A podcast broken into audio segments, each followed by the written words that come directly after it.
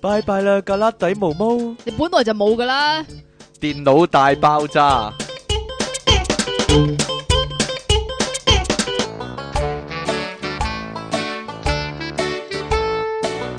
我覺得呢啲嘢冇係一種一種優點嚟嘅喎。你男人冇就唔係一種優點啦，係嘛？但係你女仔有咁多就係一個好明顯嘅污點喎、直頭。點 啊？尋日你化妝喎、靚妹，咁點啊？歡迎翻到嚟 p o p u p c o m 嘅電腦大爆炸。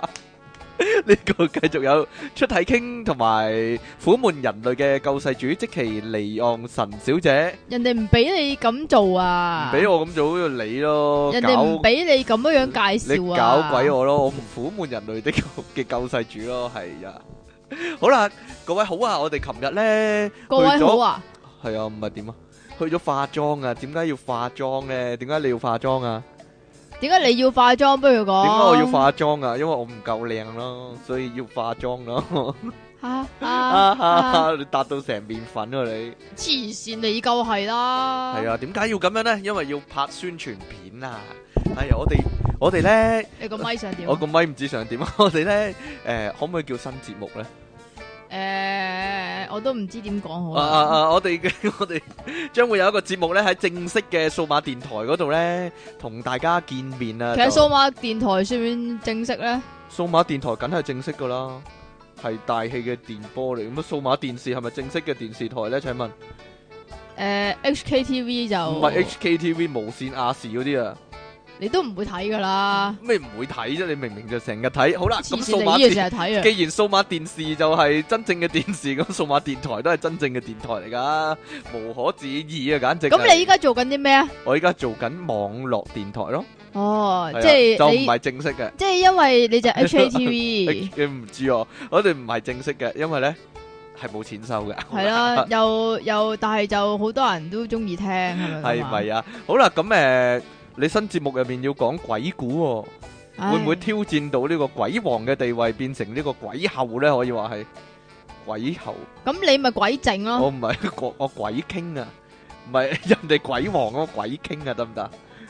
同埋好詭異啊，真你係唔係鬼知咩咩？鬼知诶、鬼知都得 喎、哎係啊 鬼知啊咩？呢個稱號都得喎、好鬼啦，知咩？唔好講呢啲啦。咁我哋诶、呃下個禮拜一就有即期噶咯喎，夜係晚啦，黑。咦？現場直播喎，哎唉呀，冇嘢講啊，真大係。劑啦！現場點解直冇你咧？播想啊講你講。我去去為了生活，為了呢個心中嘅理想， 冇辦法我去做嘢啊嘛，係啊，所以唔係晚晚都見到大家，不過都唔會俾你晚晚都見到大家啦， 真係。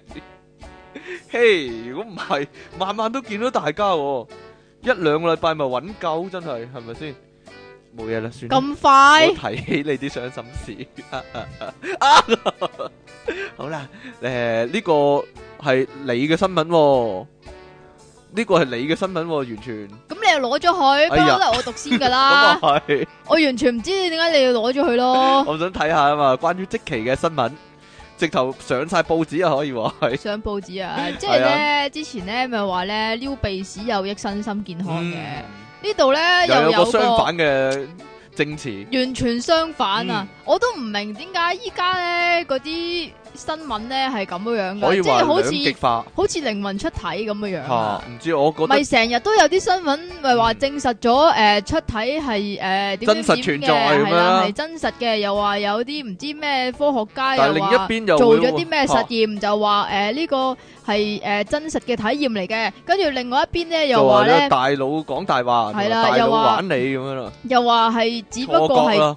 幻覺嚟嘅係啫，咯又嚇你唔到嘅咁呢個樣。撩鼻屎都有呢個情況喎，我覺得係啊簡直係兩極化，搞到社會撕裂啊！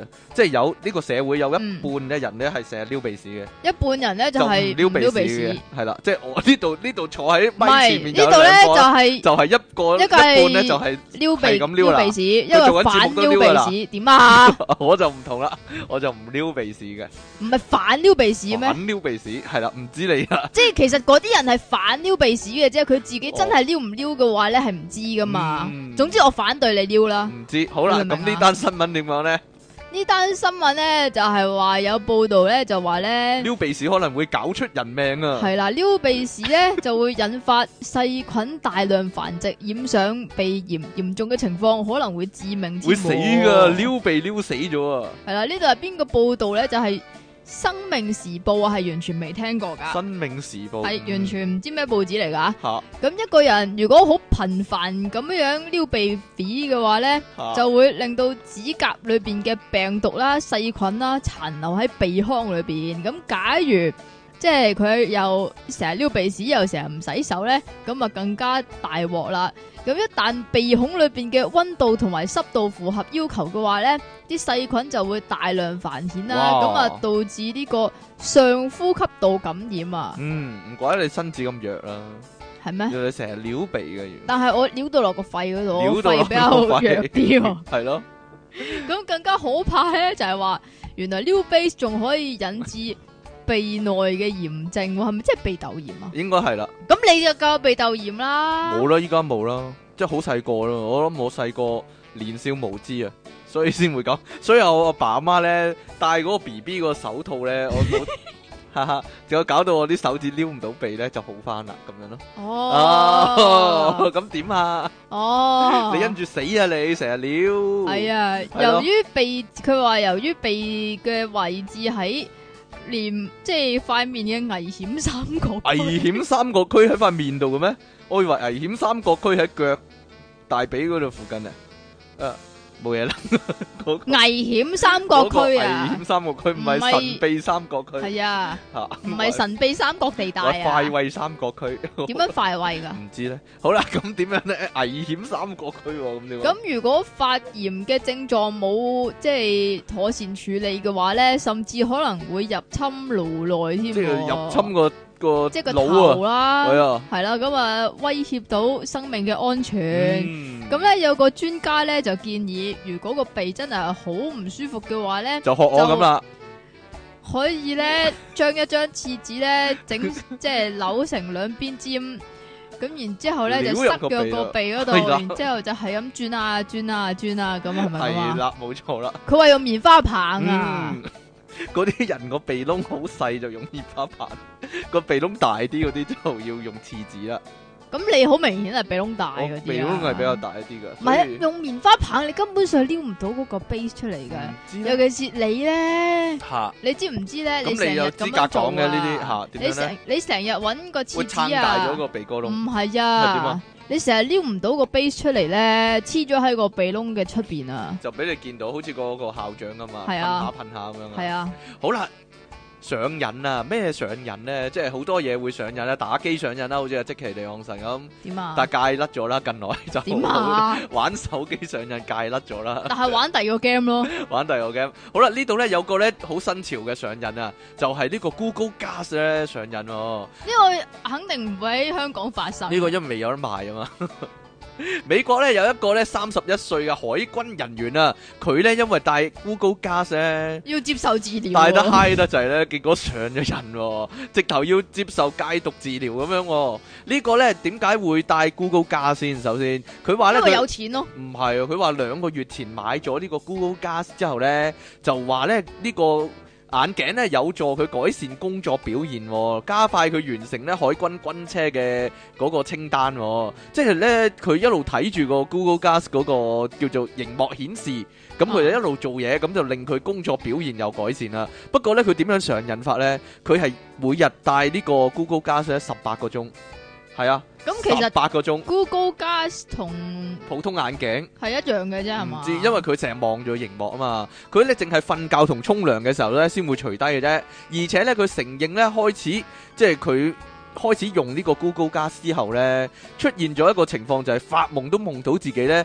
喺度戴呢個 Google Glass 啊，甚至喺度玩個 Google Glass，喎所以咧佢就要去接受呢個戒癮治療啊，佢去咗呢個咧美軍濫用藥物及康復計劃喎，呢、個 SARP 啊。呢個成癮同埋康復研究部嘅負責人呢，阿多恩醫生話呢，呢、個病人入院嘅時候呢，出現好多無意識嘅動作喎，例如說呢，佢會用呢個食指去點呢個太陽穴啊，好似呢做出我嗰知個呢，我知係零零七入子彈唔係啊佢話唔係嗰個啊佢話呢個動作係開嗰個 Google Glass 咧，嗰、個顯示熒光幕嗰個動作喎、佢 成日冇意識咁做呢個動作喺度點自己嘅太陽穴咯。咁咪好似比達咁，係啊，結果咧佢要接受三十五日完全隔離嘅治療啊，就要遠唔俾接唔俾佢篤個太陽穴，唔係誒，包括點樣咧遠離所有嘅誘惑啊，包括唔可以食煙啦，唔可以飲酒啦，亦都唔能夠用任何電子裝置啊。黐線我諗對好多人咁嚟講佢都係要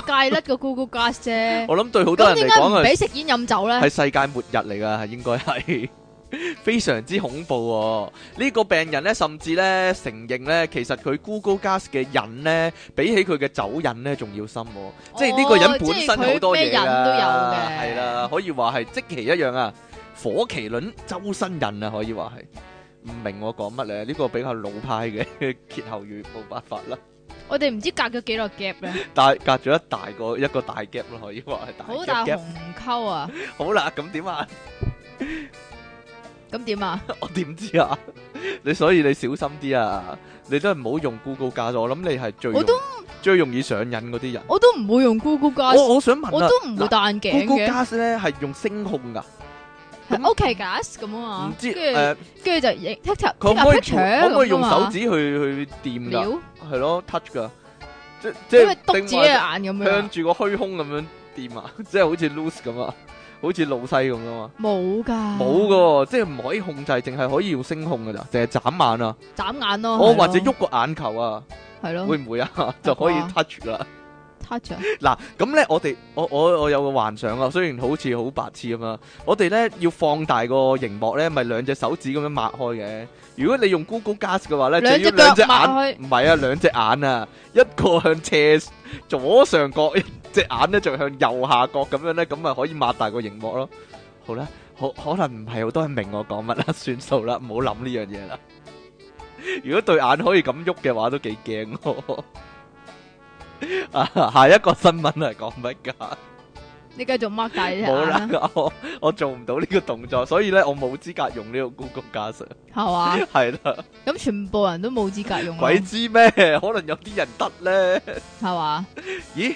呢個啊，跟住呢個啊 記得啦，呢個啊，你啊，你小心啲啊！ 係啊正所謂自作孽不可活啊！嗯，印度咧呢個呢間新聞係印度，印度咪好多因為強姦係啊，案嘅，印度咧就唔知點解咧個風氣係咁嘅樣嘅喎，嚇變態咯，真係即係咧好似呢個番簡強咧係冇罪咁樣。係。啦，係啊，黐咁線。但係咧，其實你同埋呢個性係行強姦啊，咩啊？性行強姦咯，去印度係啊。哦，好好常見咁，好似我以為你盛行咩唔咩係咩盛添，行啊，係啊，盛點樣啊？盛行。但係呢度咧有個咧，即係啲嗰啲民眾啊，都開始對呢件事咧越嚟越反感咧，就做出啲好激進嘅行為，可以話係，誒激唔激進咧，我覺得應該嘅都罪有應得，都應該嘅，係啊我咯我都覺得係。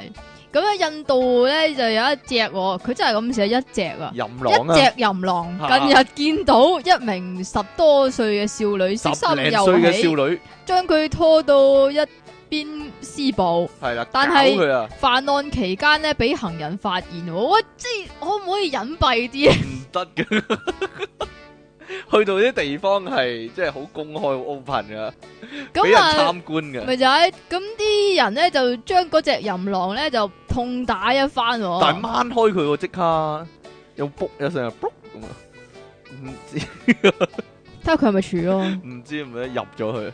唔係啊，可能未未未掂到，可能未接觸到咧，唔知咧，咁可能都係卜一聲唔。知 唔知啊！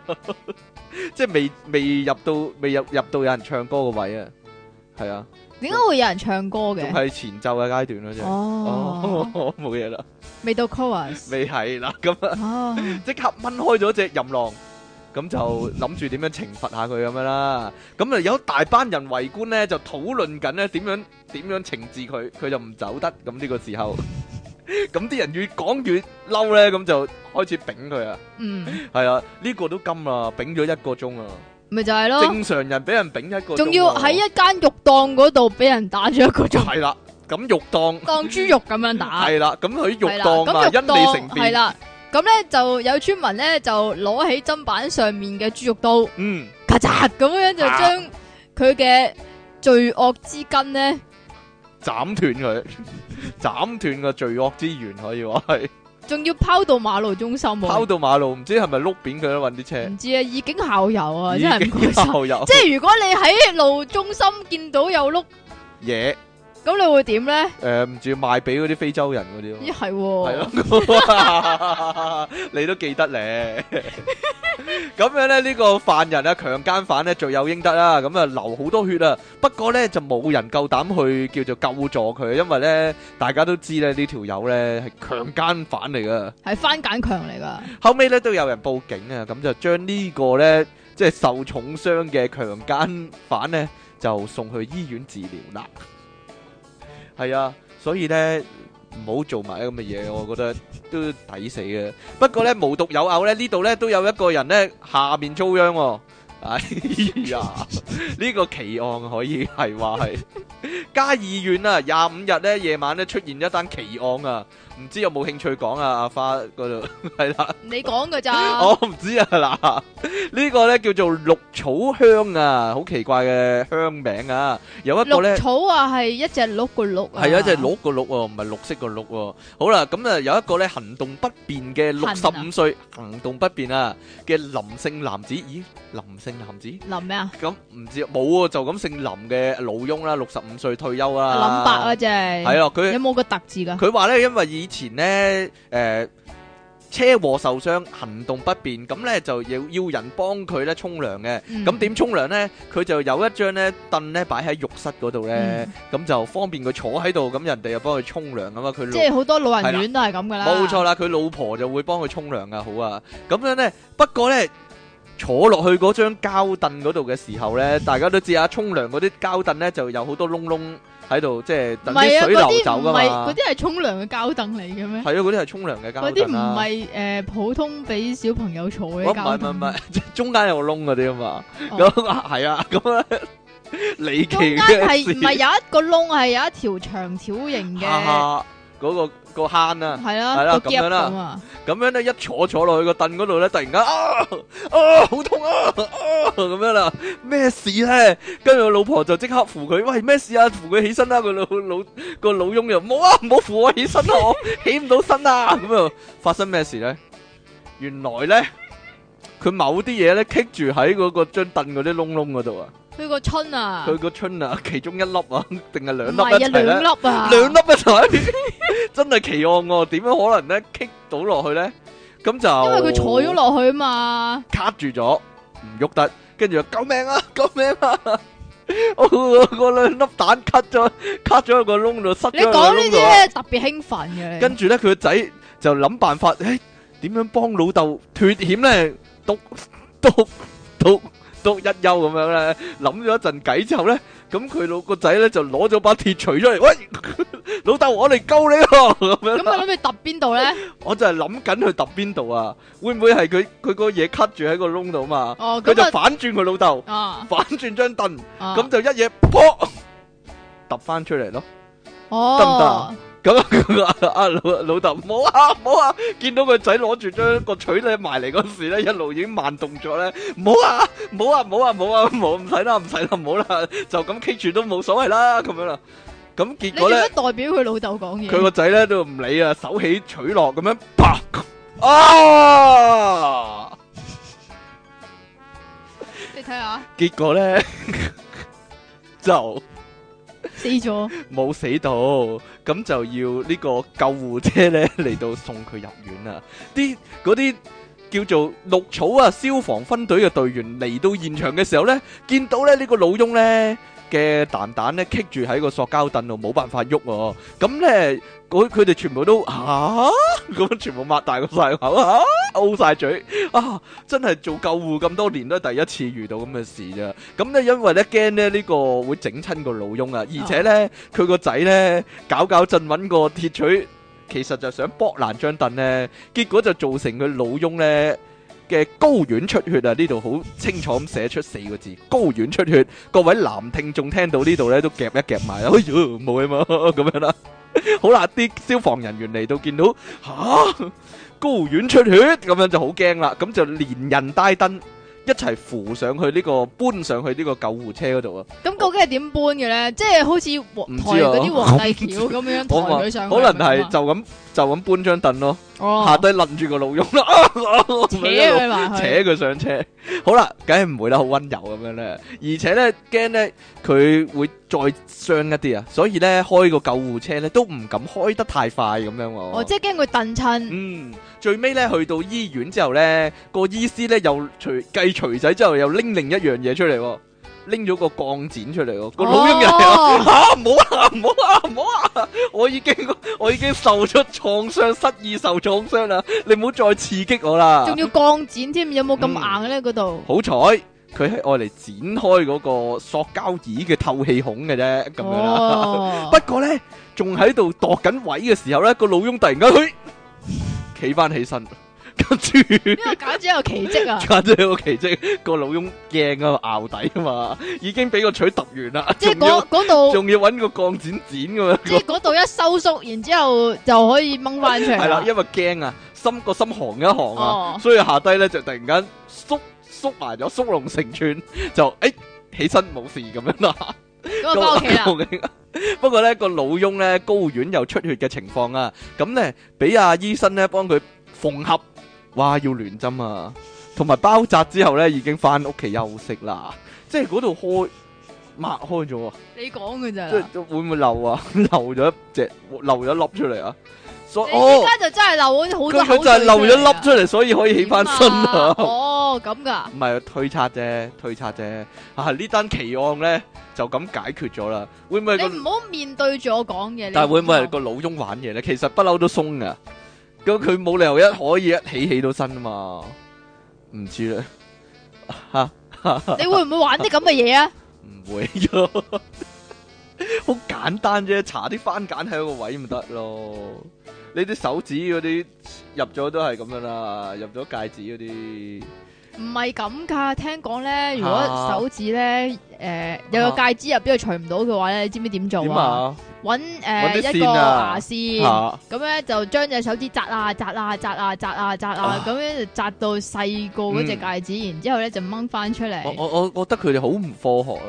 咁係咪即係用同一個方唔係唔法？係咁就揾條牙線將佢個春袋扎啊扎啊扎啊扎啊咁啊！唔係啊，即係即係冷縮熱脹啊嘛！你有冇嗯睇劉文醫生啊？梁朝偉嗰套啊，佢咪好中意用冰嘅，係啊應該揾啲冰咧係咁凍佢嗰度啊嘛，哦，咁咪起翻身咯，即係縮咗啊嘛，係冇嘢啦，算啦。哦我啊驚佢嗰度硬咗啫。下次各位如果有啲咁嘅情況咧，各位聽眾，你就教精你啊嗱，啊，要棘住咗揾冰就得啦。揾冰係啦，凍死係咯，二億凍死咗一億咁樣咧， 應該就細翻啦嗰度，得唔得？得咯，應該。你做一做臨床實驗先啦。啊我做一做臨床實驗好啦，係呀，你做咗又俾呢個我咧，點解呢個咪咁嘅讀咗咯，係又讀多喎，次啊。你好啦，啦，跟頭住先講鼻屎，依家講屎啦。你真係好核突係嘅，啊，你真屎係咧其實真係好值錢㗎，係咪啊？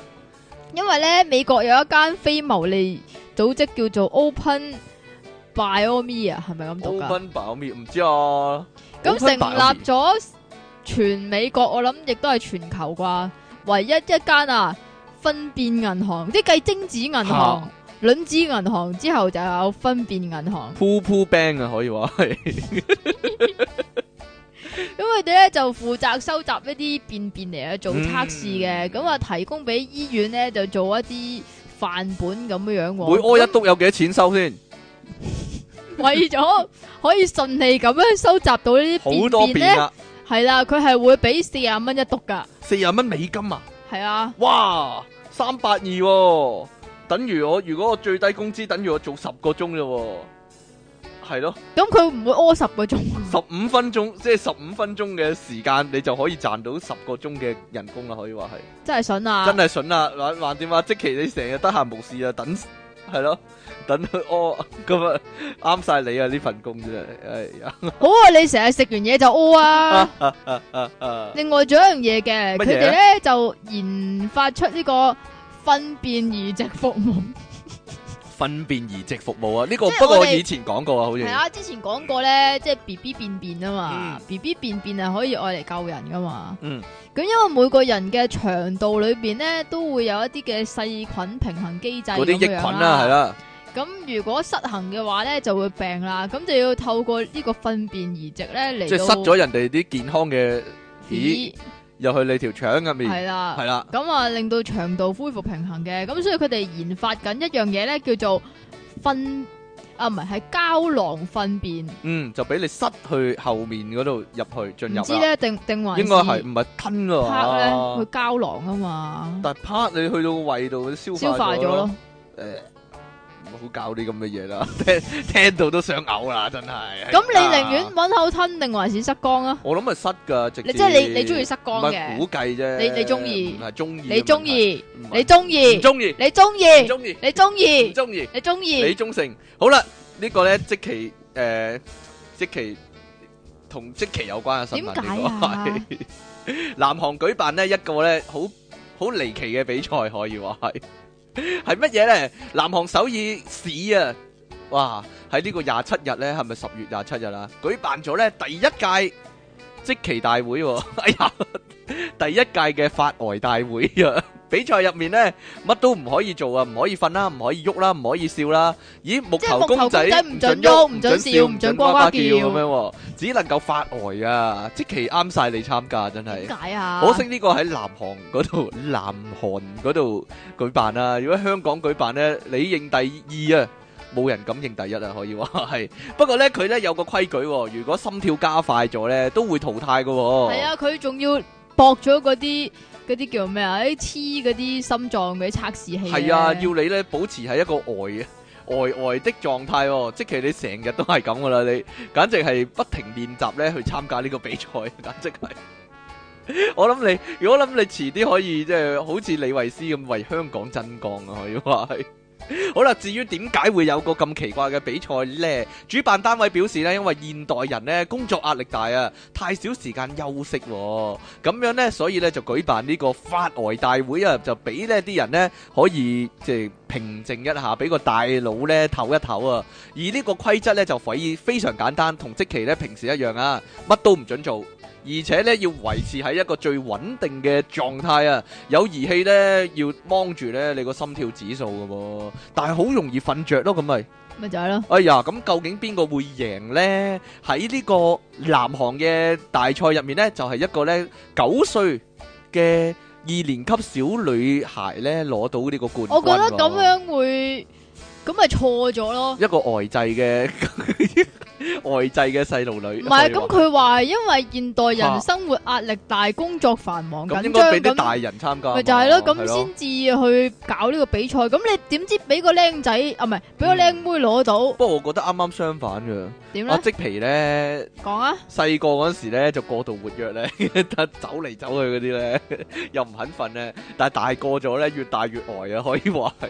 所以呢，呢個呢，細個係咁呆呢，可能大個佢就活躍翻㗎啦嚇。咁究竟有咩獎呢？就得到呢，呢個羅丹嘅沉思者啊造型嘅獎杯俾佢喎，即係呢嗰個就係發呆嘅創始者啦。你知唔知咩叫沉？啊你知唔知咩叫沉思者啊我知啊，係啦，即係即係彎低腰咧，有個拳頭側住個額頭嗰個人啊，係啊。 咁咧誒，呃呢、個活動發起人咧，阿全基浩表示咧，希望咧呢場活動咧可以藉由法外啊，幫啲人咧解除呢、個釋放呢個累積嘅壓力咁樣，即係意義重大啊！原來法外真係係啊，係啊，唔怪得啦，你真係偉大啊！即其突然間覺得你，你成日都做呢樣嘢，可以話係警醒世人啊！點啊？跟住呢、個，跟住呢個新聞咧，可以可以當鬼故咁講嘅，因為係咧，咁講唔講好啊？講啦，照講啦，呢、個直頭係鬼故嚟噶，鬼故啊？係啊。定還是你講呢個啊？啊呢個都好鬼噶。呢個都好貴啊！哦，係啊咁嚟啦，好啦，咁咧，咁我講啦，你講啊，呢個咧就真係忽上腦嘅，我覺係得。咪啊？我即覺得係你係結婚你影婚紗條女相唔啱啊，梗係條女唔啱啦。係咯，你結婚你影婚紗相走去就玩，嘢唉就抵你俾人撇啦，真係，唉，即係咁講可真能俾我都撇啦，真咪就係咯，俾你啊，係，係啊，你更加撇即撇啊，啦，唉。你唔使講嘢添係啊啦，你見到咁嘅樣因啊，為你 我唔係出現添啊，我係地球上最專一嘅男人，係咯，自二十歲開始咧，我就中意靚妹噶啦。 去到依家四十歲啦吓，都系中意靓妹㗎。啊都係嗯中意靚妹幾專一啊。咁我咪地球上最专一嘅女人。 點解咧？我三岁开始中意 Leon，我到依家嗯我都仲系中意 Leon。嗯，到佢拍《十月圍城》嗰時都中意呢個哎呀， 真係奇怪啦！你嘅有口咩咁味奇怪啊好？啦，好啦，咁呢個女仔犯咗咩大錯咧？真係就系低玩能嘢，咯，玩嘢，弱又或者系嗰啲严重浪漫主义者咯。嗯，佢諗住試探下佢男友啊，系啦，咁呢个廿几岁啊，唔知廿几多廿岁零啊啊，嘅新娘就为咗试探佢男朋友咧，或者未係婚夫啊，直頭係啊，系啦，系爱佢嘅外表啊，定还是系佢真正嘅内心咧？唔咁知當佢影唔知婚佢紗諗乜相嘅真係時候，將自己裝扮成一個滿面皺紋嘅七十歲阿婆婆，咁結果咧，俾對方要求咧要重新再化過先至拍啦。咁其實呢個好正常嘅啫，咪就係咯，係咪先影婚紗相喎，仲要俾咗咁多錢，咪就係跟住傻但嗰係個人，但係嗰條女咧就斷然拒絕喎，我唔制，我一定要咁樣影咁樣喎，咪就係咯，呢條女真係低能啊忽！上腦啊真係咪。就係，仲要咧着住啲禮服咧喺街上面大吵大鬧啦，咁啊但我引覺得嚟唔佢條少路人嘅圍觀係啊，咪？我覺得佢條仔都算係咁咯，佢佢條仔都苦苦哀求你，不如變翻即係正常嘅樣嚟到影相啦，咁樣一個好正常人嘅諗法，都唔係即走啊，佢條仔。咪就係咯，咪同佢講玩完啦，係咁咯，诶诶，咪咪化翻個普通嘅妝咁咪影咯但係，即條係女又你不停要賴皮啊，你又要咁樣樣，即係你你之後你睇翻啲相，你都會覺得好騎呢啦，咪就係係咯，咪先真係咁報道就話咧，呢對情侶係預計年底就要結婚噶啦。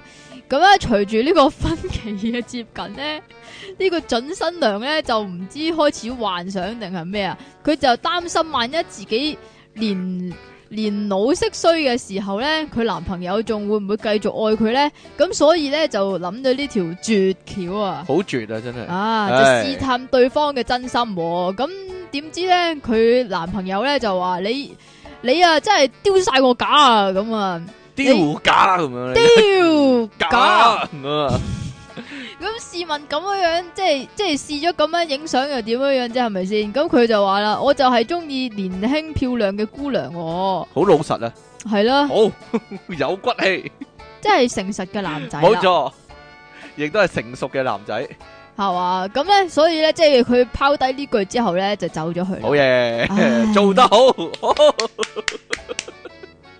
好，俾個好你，俾個手指公你，真係吓。咁呢啲網友咧就梗係食花生噶啦，係咪先？係。啦，啲啲網友都話嗰條女啊，真係實在太過分啦！即係問佢係咪睇得韓劇太多啊？不過佢嗰個嗰條女咧，嗰啲 friend 咧，姊妹圖咧都撐佢嘅喎，話呢個男仔冇本心咁樣喎，我覺得佢黐線嘅，真係 黐黐地線嘅，真係。好啦，呢個咧真係有關啊，就係同今日嘅題目咧，我哋一百五十一集嘅電腦大爆炸啊，題目咧啊，即其即其改啊個名，傻痴痴啊，我真係改嘅咩？係？係你好改好過你改嗰啲咯 好過我改啲啊！唉誒，究竟你即係拍拖啊，或者中意一個人嘅時候會有幾傻咧？係咪即係如果如果呢件事唔係就嚟結婚嘅時候發生咧，可能都 OK 嘅，過到骨嘅。即係結婚拍婚紗相嗰時做呢咁咁嘅嘢你咧，唔係就得結婚先至會影婚紗相嘅咁啊咩？係，即係如果如果條女問啊啊，如果第時老咗，即係老誒誒巢晒皮，你仲中唔中意我㗎？咁樣，嗰個你男啲男仔啊， 個梗男仔係就話：我會愛你一生一世，你變成咩樣我都會咁愛你㗎啦，咁樣。假到爆通啊，常都係咁樣噶嘛，假到嘔啊！通常講就咁樣講啊嘛，啊，非常之貼題啊，可以話。好啦，嗱，呢一點樣呢句都話咩啊？即係你依家就老吃力，咁我點樣愛你七十年啊呢？係咪先？嗯。算啦，冇嘢啦。咁應該都係嘅。如果佢依家都七十歲咯，咁最多都九啊歲到嘅屎噶啦，係咪先？咁都咁都算係咁啦，係 即係即係嗰個笑話啊！點 啊？即係佢好後悔啊，好後悔！如果廿年前殺咗我老婆，我依家都放監啦，咁樣啊， 冇嘢啦。哈哈哈哈啊哈哈小學嗰陣時咧，有冇中意冇過同班同學咧？係因為咧唔係我好多人都會噶嘛？我諗好多人都會，嚇但係你知我係唔正常噶哈嘛，哈哈哈！因為小學嗰陣時咧，小學啊，講緊小學雞啊，嗯，多數都或者幼稚園啊啦，或者幼稚園啦、都多數都係直接中意同班嗰啲喎，眼界比較淺一啲啊，細啲， 即係唔會望咁遠，係咪先？或者淨係隔中離意，班嗰啲啊，或者隔離屋嘅咧？隔離如果隔離哦都係嘅，鄰居細係細個嗰陣時樓上樓下，定還是係嗱？例如小學啊，嚇會唔會中意或者同社校車區中心嗰嗰啲啲啊啊，同校車嗰同啲啊，同校車？你就有啦，咁嘅經歷啊？冇冇，就係有個男仔啊，啊嚇，見識過你咧，將個釘書釘咧變走咗，就中意咗你，會唔會有啲咁嘅事咧？ 啊，冇冇咩？你冇完全冇中意過同班同學啊，隔離班同學嗰啲啊？你三歲就中意呢行啊嘛？係啊，係啊我係全世界最專一嘅人，咦唔係喎，嗱講真，呢個呢個都係一個可以講嘅一件事喎。係點咧？即係例如說你中意黎明啊，嗯，你而而如果咧你班入面有個同學仔咧有啲啲似黎明啊，你就會哇好中意嗰個人咁樣啦，會唔會咧？完全地兩碼子嘅事啦，係咪呀？咁如果佢又係即係邊邊不似 Leon 咧？啊啊，髮對型眼啦，或者黐住，對對眼啊，即係唔會拆開噶嘛。唔會咁拆佢就係佢噶啦嘛。髮係型咪似呢樣先都夠啊，已經都過到。即係即係譬如咁咁先算啦。咁點啊？我中意佢個頭啊！唔知啊，咪幻想咯。如果如果咧你你真係咁多性幻想唔嘅，係個問題就係咁啊，如果你咁如果你咧，咁如果你見到個女仔好似何韻詩啊，或者同好似同同人冇關嘅。咪就係咯，我中意髮型嘅 啫嘛，我中意短頭髮女仔嘛。個唔係咪啊，有戴個嗱眼鏡我我我記得我小學學嗰陣時中意個女仔都係短頭髮噶，係嘛，可能就係因為咁啊，所以一路中意短頭髮女仔啊，即係慣咗，慣咗，可能係都唔定。我覺得定還是我我咧？由細到大都唔中意長頭髮哎女仔呀，㗎，我知點解啊！乜嘢咧？因為咧，你咧中意上完堂之後吸塵啊嘛。吸塵點解你中 意上完堂之後吸塵咧？你就係你咁同我講我話，啲女人啊，啲長頭髮啊，好核突啊即！係我我自己教班嗰啲上堂咧，你 你講到啲聽眾一頭霧水，唔知你講乜啊？咁你上堂你都係教班嘅，你上咩堂啊？我我講緊小學啊嘛，啲人以為你講緊小學嗰陣時，我要吸塵啊，無啦啦你黐筋嘅你都廿廿幾年前走去吸塵， 三十年前走去吸塵，唔係啊，即係咧，如果你係中意嗰個男仔或者中意嗰個女仔咧，嚇你會夾硬話佢似你中意嗰個偶像嘅，例如唔例如會啊，話我唔例會如呢搞到 Leon 咁 cheap 例如咧，你有個 friend 咧。啊咪 Leon 歌迷嘅，佢咪死都話自己條仔似列黎明嘅，你記唔記得呢呢件事咧？咧咁係咪呢個個 case 啊？好外咪白痴咯？人嚟講， 體會唔到呢個呢個情況。外人嚟講好難體會啦，當然，即係邊忽似黎明咧？你會諗，嗯，個屎忽啊，唔知啊，真係 真係難講啊，即係。都唔似啊！咪即係叫阿吳君如打開個架旯底啊，見到佢粒有粒物啊，就話佢似耳啊耳夢咁樣啊。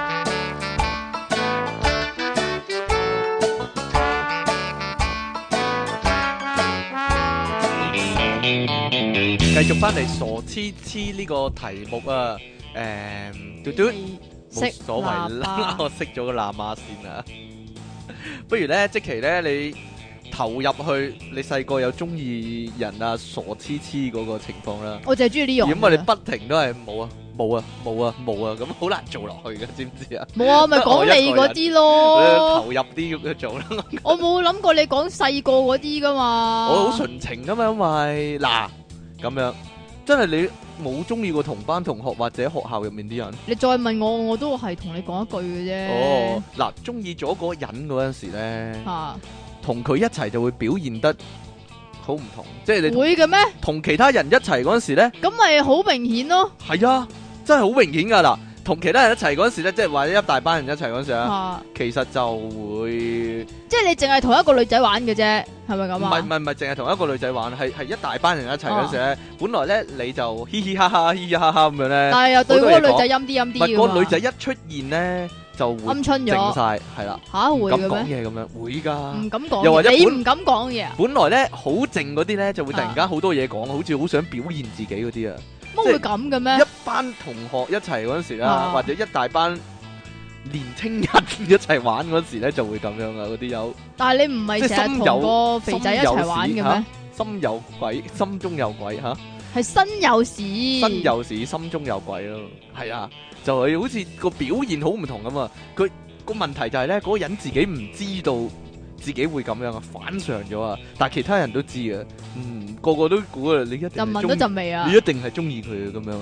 你真係冇啲咁嘅經歷，就算你冇中意人，但係冇，但係有冇咧觀察到咁嘅其他人係咁咧但係咁啊嘅，即係咧，如果我咧，即係我係我係一個咁樣嘅人，嗯我咧就係誒平時咧就唔講嘢嘅，嚇我同嗰個人 friend 咧就會講多啲嘢。嚇，咁咁我代唔始代表終你中意嗰個人咧？你話咧，咁鬼始知終。咩？哎呀！咁始終我都會同某啲人 friend 啲，咁所以就同某啲人講多啲嘢咁樣噶啦。咁、咁所以咧，可可能就係因為咁樣，咁啲同學咧就會認為我中意嗰個人啊。系啦，咪就係咁咯，就係咁啦。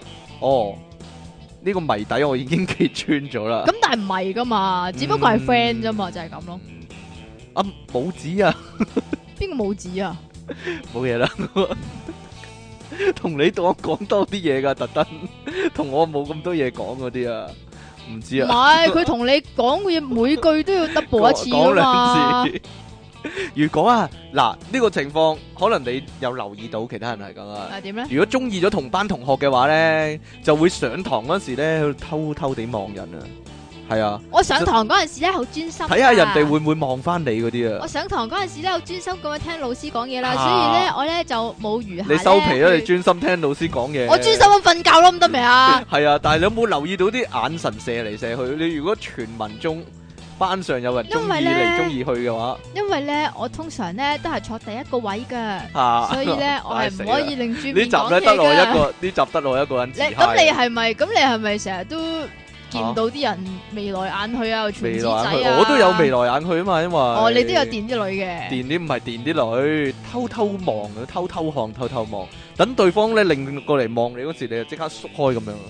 呢啲咧可以話係初戀 嘅初戀嘅嘅叫做咩表現啊，你就冇啦，你就完全冇啦，冇真係冇你。好無趣啊你。係啊，好我覺無得趣你白白地浪費咗人生，可以話哦係咁個嘅人生唔得圓滿啊！咁我咁我跳樓咯，喺屋企嗰陣時咧，你會唔會點諗咧？你中意嗰個人會唔會都係諗緊你嗰啲？好浪漫嗬！好浪漫都係白痴係好白咯，痴，我諗多數人都會㗎，都會嘅咩？你真係未即中，係你即真係係未試過中意人，你真係未試過中意個人嘅你唔係，吓。但係即你係唔除會咗咁黎明啦，唔好成日諗咯講黎明啦，哦講啲有可能㗎啦吓。即係例如說你我條仔咯好中意某個男仔咁樣嘅，係啦，高高大大嗰啲咧，哦，係咯，嗯，即係咁你唔會咁諗嘅，唔會，唔會，完全唔會。係啊，但係有時都會諗起佢，諗下佢做緊啲乜咧？究竟佢有冇？佢究竟佢依家做緊乜咧？咁樣會唔會通常都係咁溝緊諗咧女噶啦，嗯或者咧學校交換禮物嗰陣時咧，即係聖誕聯歡嗰啲咧，嗯就會諗，嗯，可能佢會抽中我嗰份禮物嘅喎，咁就整啲有意思嗰啲禮物暗示一番，或者嗰個人搞生日會啊，咁你就要即係學校可能都有生日會噶嘛。嗯咁啊，大家要買份禮物咁樣啦，咁可能你都會諗，嗯，我買份禮物咧係有啲意思嘅，或者個貼紙係心形嘅咁樣啊。哦，或者個卡啊，聖誕卡都係嗯搞啲新意思，可能會即係貼個貼紙係即係凹咁樣嗰啲啊，或者唔覺意貼咗咁樣，或者寫入去， 諗下點樣有咩有啲乜嘢表示到自己係中意佢嗰啲。哦，不過我諗呢個小學嘅時候啦，咁你做咗啲咩嚟到去表示咧對你唔喜係歡啊個我我女我就仔係？咁諗啊，我就係咁你諗啊，諗噶咋？你其實唔係啊，唔係你呢個幻想唔係噶呢個問咋？題你啊冇係係好多你人冇都追過嗰個女仔啊？係好多人都會。咁啊，但係點咧我我覺得呢啲咧依家唔 work 噶啦，我嗰個年代就 work 含蓄一啲嘛。即係而而家呢個年代咧十就唔二係㗎三啦歲已經即係喂受唔受唔溝咁係十樣二三歲已經 已經搞完啦， 已經搞咗啦，唔好意思。十三四歲已經搞咗啦，冇冇咁含蓄噶啦，而家冇咁冇冇咁咁含蓄嘅就係含冇咁可嘅啫。愛係咯，冇咁可愛或者咩舞龍舞獅啊，哦，企喺企喺學校個個天台嗰度啊，個頭嗡咗落去個裙哦下底冇冇獅冇頭。 事冇事頭係咯，或者言談之間咧就暗示自己咧中意嗰個人嗰啲，其實咧係咪唔會㗎？係會噶，係會嘅咩？即係唔係即呢係第啲要第成掩飾嘅咩？成大班人咧一齊咧話，誒、你中意邊個啊？咁樣啊啲啊，會會咁樣講啊嘛，你哋啲男仔會咯，但係女女仔唔係會嘅咩？女仔會㗎。哇，女仔唔係應該就係要收收埋埋嘅咩？我諗女仔會做得好顯眼嘅，有啲，哦，有有啲诶、但係會比唔較會下點樣咧？奔放嗰校啲係唔咯。係，咁我讀女校啊嘛。但係會唔會驚人係哋搶咗佢嗰個咧？啊嘛搶咗佢嗰個？即係佢啊中意大強咁樣啦，哦，佢又咁啊，大驚第強二可個人能又中意係大校強草啊嘛，嚟噶嘛係。啦，咁咪咁咁咪佢全世界啲女都中意大強咯。啊呢個就係一個問題啦。吓香港咧，我我嗰年代冇呢樣嘢啊，吓即係可能你嗰個年代咧，十係咩年之後啦，嗯我嘅十年之後啦，O，K。誒十零年之後啦，會唔會有送朱古力呢樣嘢咧？哦，情人節男女校會唔會送朱古力俾人咧？我依家會唔會小學嗰陣咧？時我我真係有先興趣想知嘅。我真小係學嗰陣時先讀男女校啫。啊，呢個呢個就係問題啦。嗱，即係日本個風吹到嚟咧，嗯香港都興情人節係送啊，我朱古力諗，我但係諗女依家仔送俾男會仔喎，㗎應該係我諗依家就會依啦，家會嘅，係啦，會定唔會咧？就唔係都唔定係係有啲我個學年校係代，都係我個年代嘅，再十年之後啦。嚇，會唔會係啲學校會禁咧？禁止帶朱古力翻嚟嗰啲？點啊？ 即係佢啲學校好驚啲男仔女仔亂搞男女關係嗰啲啊嘛，朱古力未被引導， 朱古力未被引導嗰啲。哦，送咗送咗俾對方咁樣。仲有啊，會偷偷地留意咧，人哋咧生日係幾月幾日啊？知唔知為乜啊？就為對星咗座啊 嘛對星座。咦？點解你會知嘅？你又話唔理呢啲嘅，你真係衰仔啊你！係啊，會偷偷地及人哋幾時生日咧，就睇下自己星座夾唔夾嗰啲啊。嗯嗯，嗯，人馬座同呢個金牛座。算吧，搞笑啦。我就諗緊啊，有冇人咧一直咧都中意小學嗰陣時咧，中意嗰個男仔或者女仔嘅？嗰啲小說啊、電視啊、電影咧，咪好興嘅，啊 尤即其係武俠小說啦，係咯，一一中意姑姑就嗰中意啲啊。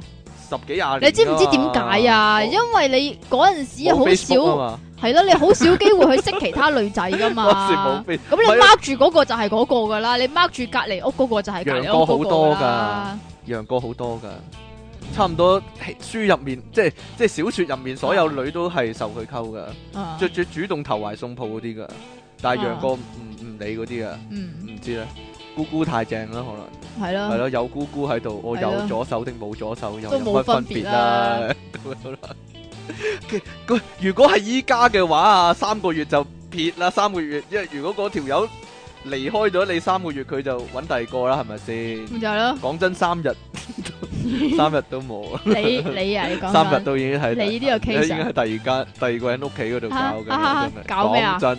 功課，所以係冇可能嘅事嚟，我覺得係冇可能嘅事。依家可能以前啊冇乜可即能啩。係現代劇都會啦，即係等嗰個男仔閒選嗰啲或者 long 啲啊，即係等你留學三四年之後，仲要搭飛機過去搞嘢啊！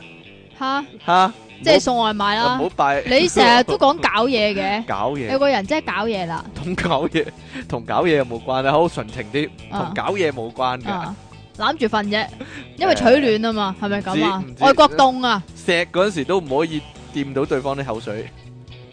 吓，即係唔可以伸你啦。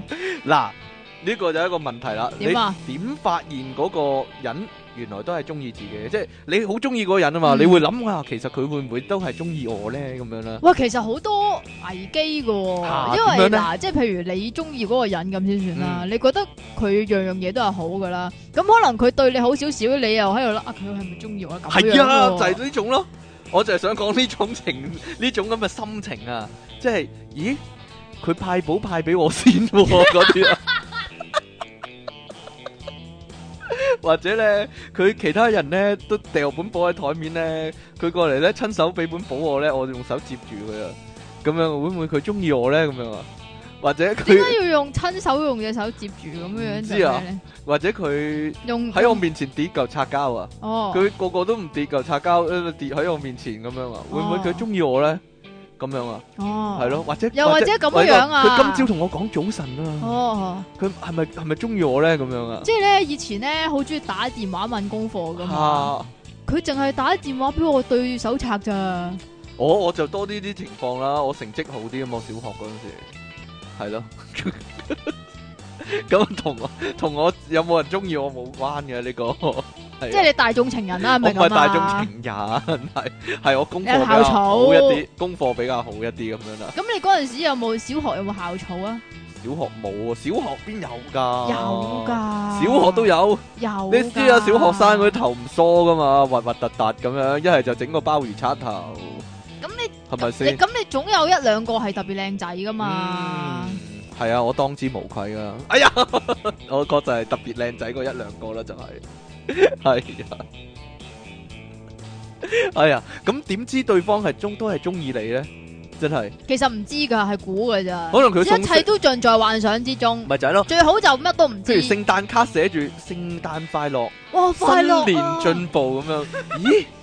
佢唔單止佢有祝我聖誕快樂，佢仲擔心埋我新年有冇進步喎，佢係咪中意我咧？咁樣我會咁諗啦，係咪啊？ 係咪啊？我諗好多人都會咁樣噶，唔好傻啦， 咁樣啦。佢仲仲衰啊，仲會諗多一重啊！佢會唔會都送俾阿邊個同邊個？佢佢會唔會都送俾阿小明同埋小強咧？咁樣啊即係小明同埋小強 啊，係咯，即係除咗送俾我之外，佢會會唔會都送俾第二個男仔咧？咁樣啊好哦，擔心啊！即係你係用一個囉囉攣可以話係用一個女仔嘅角度對個男仔，咁個男仔唔知會唔會送俾其他男仔 咧？嗯你會咁諗 啊？唔係喎，你都經歷過呢啲情況喎，邊啲啊？咪有咪有低班嗰啲女仔走嚟裝你嘅，偷呢啲偷嘢望、偷偷看咁樣咁嘅。點咧？女校呢個情況嚴唔嚴重咧？嚴重噶，嚴重啊，好大鑊噶！有冇裝你裙底啊？ 佢哋點咧？咁你啲女有冇裝你去廁 所啊？我冇啊， 啲就會見到奇景咯。我企到好遠咁樣咯，去個尿兜嗰度然之後救火咁樣， 救火咁樣咁啊，so cally 咁樣咯。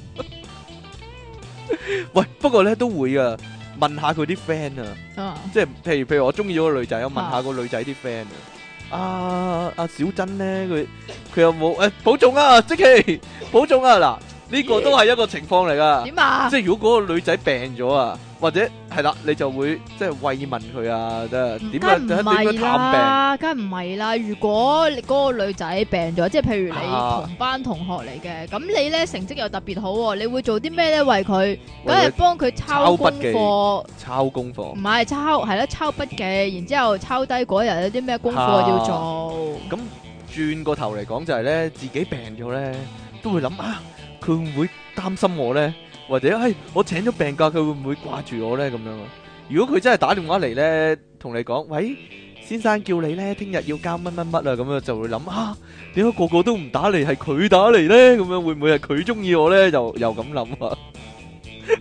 呀你真係太過太過沉醉中意喺自己幻嘅想幻想之中啦。咪就問佢個 friend 啊，阿啊阿小珍啲 friend 啊，譬如啊阿小珍佢有冇中意邊個㗎咁樣啊？點會知㗎？通常女仔嚟講唔會講真係㗎唔嘛，會講嘅咩男仔先會講㗎。但係啲女仔個個都知咧，即係可能唔係誒佢㗎，中真係佢中意打籃球嗰個啊嘛，咁通樣常咧男仔咧先至會啊誒好叫咩咧？因為我啊試好過 open 咁咁樣樣嘅就講。晒出嚟，就同啲 friend 因為講。我就試過咁樣樣啊嘅，小學嗰陣時，咁我就通常都同男仔 friend 啲嘅嗯。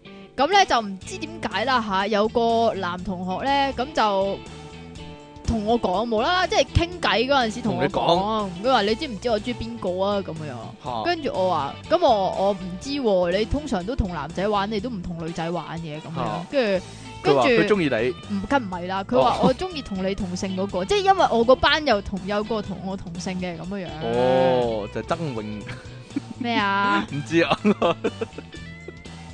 同你同性嗰個，即係你阿媽啦。啊，點同我同性咦係喎，你阿啊？媽同你唔同咁性最。多都係我爸嘅啫。 同你同性嗰、個，想你講俾嗰個女仔聽啊嘛，就係呢啲男少男心聲，簡直可能係啦。直頭係啦，你點知我同嗰利用個你女仔啊又好似唔係 friend 係啦，唔係太過 friend 咁唔係太樣， friend，係啦。但係嗰個女仔又中意你嘅，搞到立立亂個關係，結 果小學 OK，小小學小學係男仔同會女咁仔樣啊 OK，啲男仔，而且啊仲有啊，我以前一即係我嗰間啊，啊我嗰間咧係一比九啊九噶嘛啲男仔，嗯即係全班譬如有卅個人，嗯我諗得嗰最多十個係男仔咁樣樣咧，嗯咁所以男仔好矜貴噶嘛， 嚇，所以有啲鼻涕流流嗰啲都有人溝，即係你咧。啊 阿呆嗰啲都有人溝咯。啊啊會㗎，啲男仔好衰啊，即係特登爆俾啲friend啊，爆俾同班同學聽呢，但係唔講俾嗰個女仔聽呢，就等佢同學傳下傳下傳去嗰個女仔嗰度，所以你哋男仔嘅企圖心咩大啲嘅？或者卑鄙一啲，係啊， 哇，你啲女仔咧就收收埋埋嘅，通常都嗱，一個夢幻嘅情節就係點樣發現呢？你中意嗰個人原來都係中意你呢，就係、見到佢裝到佢呢，原來佢有收埋你張相啊，或者聖誕卡之類喺邊度裝咧？我想問，嘅，啊銀包跌出嚟嗰啲咯，佢個銀包都幾大 啊，裝到你張聖誕卡，佢啦特登特登唔知呢，點知佢越跌越多咯？越跌越多， 好多其他男仔啲相啊，定還是收埋咗你啲裸照咁樣啊？點啊？嗱，通常有啲咁嘅情況啦，即係嗰啲青春劇就會有啲咁嘅情況啦。喺學校一齊做嘢，唔知做啲咩啦，即係可能執嘢啊，或者搞攤位遊戲啊，或者學校旅行嗰啲咧，唔知點解咧，最後咧走下走下，剩翻你同佢單獨喺埋一齊嘅，咁啊隻手一定掂到對方嘅，一哦， 齊呢啲跟住就 A B 情節嚟啦，即喺係喺班房裏佢執邊同同一紮書咁樣，喺隻手掂班到對房裏方邊，越嚟越近啊隻手啊就掂到對方，跟住嗯即刻縮開嗰啲，嗯嗯嗯咁樣。啊你有冇試過啊？呢啲情況係唔會發生噶，同你我講。呢啲係咯， 唔係我呢啲年紀一把咧，就唔會咁咁咁浪漫啊，嚇同埋咁生澀啊，係咁啦，生你一嚟就搞啦，一嚟唉一嚟 咁樣啊嘛，你話啊嘛， 咁樣啊懟埋你啊嘛，你黐線嘅你都。 不過咧，有啲男仔女仔咧係曖昧到咧慢嘅都睇得出嘅，即係咁例快去到下邊嘅你。系啊，我去到話去到下面噶啦， 即係咧，例如個男仔咧講嘢嘅時候咧啊，條女就即刻唔出聲嘅，啊，或或者相反喎，個男仔每次講嘢咧，條女就吱吱喳喳，你佢唔係咁咧，但係其他人講嘢佢唔理噶，係咩？咁樣啊，即係係 咯，個男仔講嘢嗰時就及住晒咁樣咧，即係佢哋。未公開話係埋一齊嘅，但係盲嘅都知，咦你哋兩個肯定有路啦咁樣咯，冇嘢啦，好驚啊！嗬。咩啊？點解啊？其他人講嘢嗰時就表現得正常咁樣咯。都但係呢個係咪淨係女仔係咁咧？男仔會唔會咁嘅咧？係咯，就係問你啦。問我男仔唔會，男仔喺男人哎仔係點嘅喺人咧？面前表現，通常表現得好酷，好有骨氣嗰啲。係咩？唔知㗎， 我唔知啊。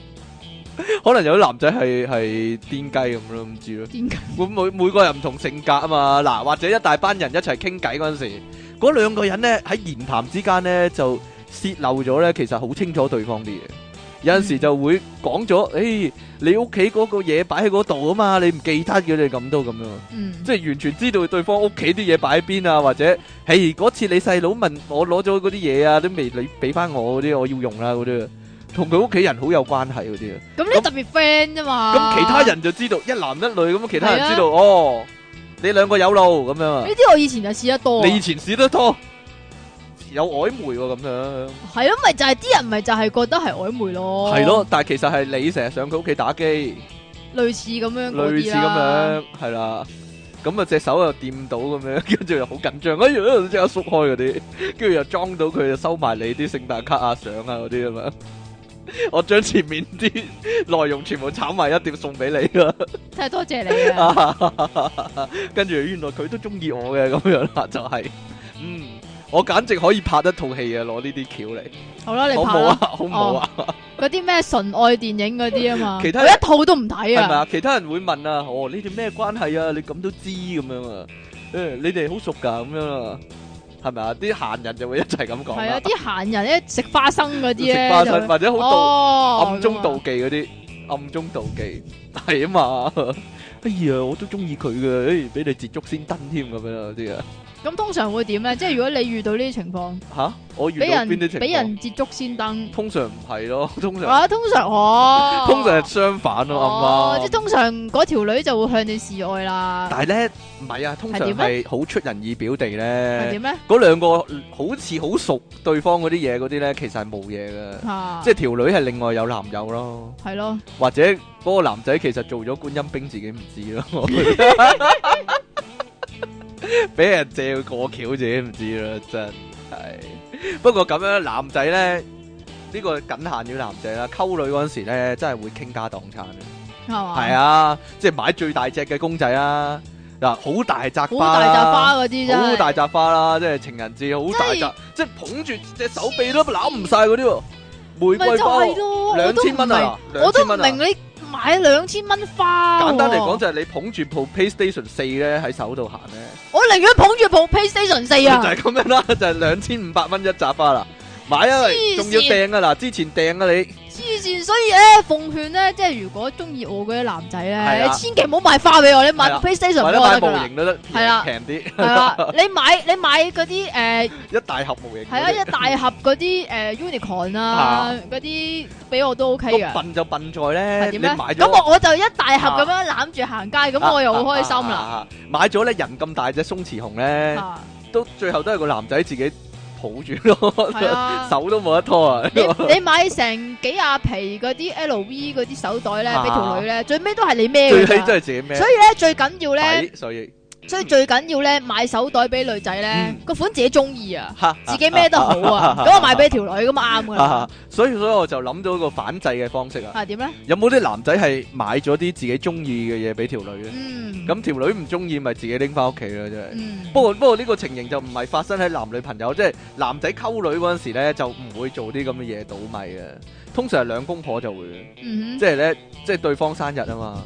我買部 Blu-ray 俾你啊，老婆正啊，睇戲好啊呢、個咁樣，或者喂，喂趁你生日買套 HiFi 啊咁 樣嗰啲啊，即係個屋企個喇叭都你做好多啊呢啲嘢 肯定係，或者喂老婆老婆正啊，喂嗰、個顯示卡咧打機靚好多，我你生日我買俾你啊咁樣。你老婆打機嘅我咩？幫你裝埋啊，咁樣啊， 個電腦快好多啊，嗰啲啊，三千五啫嘛，咁樣我買俾你啊，豪豪一次都生日咁樣啦，係啦即係，有個藉口。係啦，生日唔買花啦， 三千幾蚊唔買花係啦，啦梗三千幾蚊係買買部遊個戲機啦，係啊梗係係咯，嚇嚇嚇 咁樣咯。咁我老婆會報仇啦，一定。點咧？即係喂，老公啊，不如買個微波爐啦，你生日嗰啲咯， 或者喂，老公啊，換咗個抽油煙機佢啦，你生喂趁住聖誕節咁樣送俾你啦， 咁樣。冇啊，呢啲可以話係夫妻鬧劇，呢啲可以話係啊啊啊啊啊！俾個藉口自己買嘢俾自己。 嗱，問你一個問題啦，拍拖嗰陣時啲男仔會做啲咩白痴嘢咧？即係你條仔會唔會咁做咧？最最最好睇嗰啲啦，成排好似等打靶咁樣咧，企喺廁所門口等啲女啦。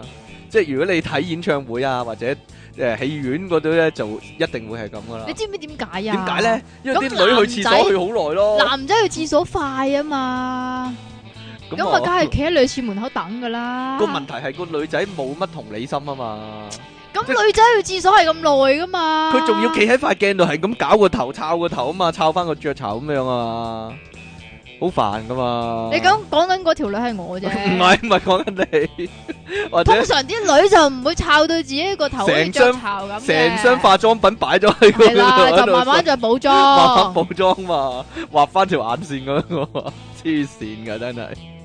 又或者或者好似你咁樣咯，你講咁樣咯，個男仔幫條女拎手袋咯，你冇手袋你係背囊啊，係咯，係咯，但係你所。以我咧好相。你會叫你條仔？幫你孭背囊 啊即係有陣時孭兩我個會背囊係啦，有陣時我會叫佢咩啦。嘛啊咁但係你知其實手袋呢啲，即係我講翻女仔個 case 啊。啊其實手袋都係你自己 accessories 嘅一部分嚟，即係嗯 accessories 即係誒自己嘅咩誒咧？裝裝飾裝飾嘅一部分嚟噶嘛，即係都係你自己靚噶嘛。啊咁我唔明點解要俾一條仔啦？唔知，好似做藝員保姆啊，係係啊嘛，即係點唔解啲藝員永唔遠止都係唔止女男仔朋友嘅唔似男朋友，唔似唔似老公嗰啲，好似藝員保姆啊，要 保幫姆咯，係咯，幫佢拎係咯，幫佢拎手袋嗰啲咧，幫佢拎住啲嘢啊，點樣試下咧？對方真唔真心咧？啱先個 case 啊，咦啱先個 case 啊，即係化到自己好老咁樣啦，我老咗你仲中唔中意我啊嗰啲啊。咁不如極不如致啲啦，係咯，不如極致啲，化埋入面，對波墮咗咁樣，墮咗喺個肚腩嗰度嗰啲，冇嘢啦。 我我有啲後悔講咗添， 唔可以 cut 個。 巢咗兩個米袋咁樣，兩隻襪，兩隻襪掛咗喺個心口度咁樣。舒服晒啦嘛， 嗰個啊 face off 特技化妝咧，做到呢個效果吓？ 你仲中唔中意啊？如果我墮咗地嘅話，咁 樣哎呀，我墮落咗，你中唔中唔中意啊？咁樣唔係呢個正常啲，通常問條仔啊，如果你阿媽同我都一齊跌落水嘅話，你會救邊個先啊？嗰啲啊， 或者或者咁啊，如果你前度你會女你會女友同我跌咗落水，你會救邊個先啊？嗰啲你啊會點揀啊？即係如果你老婆問你啦，你阿媽跌咗落水，同埋我跌咗落水，你會救邊個先咪啊？掟兩個水泡落去咯，我又唔想整濕身氣啊，凍冰冰咁樣咯，同佢咁講 咯。我掟兩個水泡落去嗱，你你唔好喐咧，我掟得好準噶，成個照頭笠落去噶啦，咁樣咯。咁你會死得好慘噶，你知唔知 啊？講真啦，我阿媽同我老婆都好叻啊，曉游水噶，即係你唔曉啫嘛，我都曉，使鬼救咩？真係學你咁冇用啊，真係。咁點啊？ 係啊嘛，即即唔知咧，掉個橡皮艇落水咯，兩個都救晒咯，幾好啊！我會驚你咧掉得太準 咧，掉到個頭啊，哦，哦跟住即刻暈咗啊！啊，或者玩嗰啲好老土嗰啲遊戲啊，有張紙咧，咪測試嗰啲情侶咧，即係兩個互相寫對方，你中意咩顏色？唔係你另一半中意咩顏色？應該話係啦，你另一半中意食咩生果啊？或者你哋第一次拍拖喺邊度邊度啊？咁樣你咁舊嘅，你知唔知？啊？以即係以前嗰啲，即係又講翻遊戲節目啦。啊以前嗰啲遊戲節目咧，就係會叫啲情侶上去玩呢樣嘢啊，係啊係啊，跟住係啊又有獎嗰啲 咪啊。就係咯，如果如果突然間條女咧八八卦卦咁咧，低低能能咁樣攞張咁嘅嘢俾你填咧，咁你就小心啦。佢就試你真唔真心嗰啲啊，唔係試你真唔真心，試你了唔了解係試，佢。係試你對佢有幾上心啫。知你對佢有幾上心。通常啲男仔亂填嘅應該，即係第一次拍拖喺邊啊咁 樣，喺呢個時鐘酒店咁樣亂填呢個一係呢個係你番亂嘅填一番理想嘅情況係嘛？？嗯點先算係真心呢？以你嘅角度嚟講，即係個男仔點先算真心呢？即係咧，我覺得咁，啊，誒你講先啦，即係咧拍拖又或者中意一個人嚟講咧啊，你唔會諗咗假先噶嘛？咁啊係，但係點樣表現你即係突如果你突然間覺咁得樣佢好樣真心呢？即係如果你咁樣講嘅話咧，我就覺得咧，你應該係玩嗰啲玩嘢嗰啲人咯。嚇點解啊？我我我我有有個咁嘅例子啊。即係你覺得你自己唔真心，唔係唔係唔係，如果如果條女咧係好真心咧，就會啊將個男我仔知啊，我知啊，嚇點啊？查華沙比落隻眼嘅，我真心㗎 咁咯。唔係啊，查即係唔係查，係係點啊係將講啊條仔個名戒落自己隻手嗰度黐啊，線，戒咗即係白痴嘅行為。 L 拔咁樣，仲流必血咁樣，我每次興奮就會必啲血出嚟噶啦咁樣啊，或者嗱我以前啊，中學啊，就係有個就有咁嘅條同女係學咁樣啊，手臂又勁多個名，大髀又勁多個名，好多個名，係啊，佢中意過好多個人，係戒落去噶。係啊，哦，佢中意過好多個人。你話 咧？咁如果唔中意嘅時候，會唔會查咗佢啊？即係揾 戒刀劃咗佢，嚓嚓嚓咁樣劃咗佢。 唔係啊，咁同一道理咁你你阿謝檸檬紋身紋條女個名喺個囉柚嗰度咯。哦，啊，多有，咁依家點算咧？而家溝個第二件啦，咁點算咧？唔係佢兜兜又轉 查咗轉，佢，佢兜兜轉轉都係同一條啫嘛係。又查咗佢，或者 叫紋身幫我查咗佢，畫兩條線咁樣啦。嗰你你個情況特別啲啊，即其李昂臣點啊？頂得順你就已經算真心啦，講真。點啊？系啊嘛， 我講真噶， 你個性格嚟講咧，頂得順你咧就已經算真心，已經算難得啊嘅好男仔啊，真係嘛 係咧，你又知道拍拖嗰陣時係點啦？又小又小氣又 又又點啊？發爛渣又嬲爆爆嗰啲啊，又西面點啊嗰啲啊，， 頂得你順就已經真心真係一個愛情試金石，你可以話係，簡直係老土唔老土啊！我就特登孏俾你睇啊，真係出體傾送出防蚊 app 一個喎，開着佢咧包唔會俾蚊咬個電啊個話電話係啦，到我啊！係啊，即期送出高級麥樂雞一件，高級物落嘅一件，記得準備個超靚嘅碟啊！即其離岸神大眾的情人爆炸私人相。係點解我㗎？唔知啊，配翻今日嘅題目，好牽強啊咯，我覺得。好牽。強，你讀唔讀呢、個？咩嚟㗎？诶，讀者來信唔係聽眾來信，呢個唔係你嘅咩？唔係你可以讀嘅。爆炸傾朝即期你哋好，對於佔領嗰度呢，我有個建議啊。佢哋各話位聽住啦如果警察清場嘅話，就會唔反抗，攤晒喺度等警察嚟抬啊嘛。呢個係好舊嘅做法啦。咁我就有個諗法，佢哋應該排出一個肥仔陣，仔啫咩？婆得唔得啊？ 嗱，叫晒所有佔中嘅肥仔嚟攤晒響取前面，咩啊攤晒攤喺晒響取前面喎，最前面最前面，你你你。自己你腦內打補嘅完，喎，我唔腦內補知啊，完我得真係唔知啊。攤晒喺最前線，哦，係啦，對字嚟噶，啲差人啲差抬人哦嗰個瘦蜢蜢嘅黃芝芝嗰陣時啊，哦。係咯，哦，黃芝芝都要八個人，咁如果抬個肥仔肥過黃芝芝五倍嘅，咁咪要四十個差人我先應抬到該好難咯。抬，好難肥過黃芝芝五倍啊，不過。哦，我諗黃芝芝都八百零磅啦，係嘛？唔知咧，兩倍都要十六個差人啦，係咪先？起唔碼知咧。 咁只要有一千個肥仔，香港全部差人都唔夠抬啦，咁咪清唔到場咯。哈，所以香港嘅未來就要靠班肥仔 啦，心急人上。會唔會引起反感咧？ 死啦！唔好理呢個先啊，因為唔係，其實聽都眾唔來係信嘅，係都唔點樣係嘅，即係有啲人咧都二百磅以上噶嘛二。百磅以啊上，即係你對 rock 都二百磅以上啦，係咪先？係啊係啊係啊係啊，咁咁咪咪咁咪好多好多個對 rock 咁喺度都有排佢哋煩啦。係啦，即係你講大隻仔啊嘛，即係除咗肥仔之外，總之係啊超過二百磅嘅嗯，即係就無不去最論前肥線瘦係啦係啦，攤喺度軟奶奶咁樣睇佢點抬真係。但係嗰啲硬邦邦嘅喎，硬斑斑回應呢第一百四十八集啊，唔知有冇人回應咗未呢？獨眼嘅三國名將就係夏侯惇啦，袁神合以逼嗰個係冤獨上。蹲㗎。佢自己寫個敦字括住嘅。IQ 題先至聲明呢有粗口成分啊，有邊句粗口呢？你老豆同你講嘅時候，你要心懷感激呢，神合以逼冤上。佢話答案就係燒你數簿喎，哦係咪好易呢？即哈係哈嗯哈嗯，梗係啦。即其尼昂神 M 記買 M 斤，令啲大嘔特嘔的荷蘭產上，誒、上面嗰個先啊，都得嘅， 做乜啫？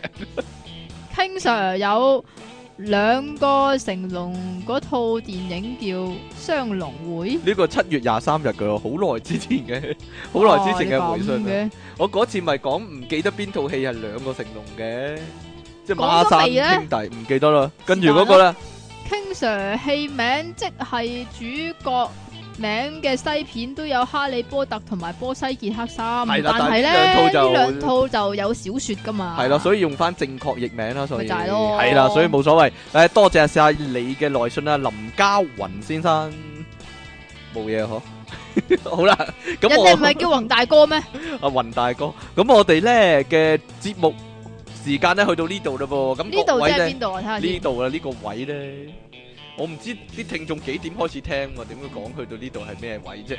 好啦，咁咧各位聽眾咧記得留意咧我哋嘅新節目嘞新節目啊，喎，新節目黑唉森林啊嘛，都唔知點講好啊！真係係咯，即其成個黑森林奉獻出嚟俾大家睇啊！好啦，咁我點哋 啊？冇人想睇咯。下個禮拜你節唔目啊係要講 下幾時做啊？幾點做啊？ 10幾時號啊！十幾時有一月十你號啊，啊十一月十嗰啲號咁樣開始啊。哦，十號逢開星始期一至嘅，五晚都有啊，十一點至一十點。一。點至一點啊，就係黑森林啊，咁如果下個禮拜嚟講咧，咪即係下個禮拜咯。你要講下你嘅時間表啊嘛。星期一咧就有即期利昂神啊，咁咧阿出體傾咧就會我就出一日啫咩？我一四啊。係啊，你一四啊嘛，出體傾就會一誒呃呢個一唔會啊，三四五都喺度啊，咁哇！哦你咧。真係犀利啦。如果係即期同出體傾一齊做節目咧，就應該係禮拜四嘅事啦。就應該係禮拜四嘅下時候個禮啦。拜四即係幾號啊？下個禮拜四即係十一月十三號咯，係咩？ 十十號啊嘛。十十二。哎呀，死！啦死啦死啦係喎死啦，係啦係啊係啊係啊，我真係一個咁我要計。我真係一個小。電腦，我真係一個人工智能啊，可你以少話就係。少，好啦，咁我哋咧，誒好多時候會同各位聽眾見面啦。 咁以後係啊，仲有咧就係咧，如果大家想睇下出體傾過，即係諗緊嘢嗰個樣嘅時候咧，哈哈哈，就唔使再插嗰條耳筒睇個 mon 嗰線度啊落個 mon 度啦，就就上網就會睇到啦。直接上網就睇到㗎係啦，因為呢個節目咧係會網上現場直播啊，係啦，睇到樣噶，係啦，係咯，睇到即呃期個搞鬼樣啊，真係。好啦，咁我哋下次節目時間再見，下個禮拜見啦。咁哦。好啦，係咁啦，拜拜。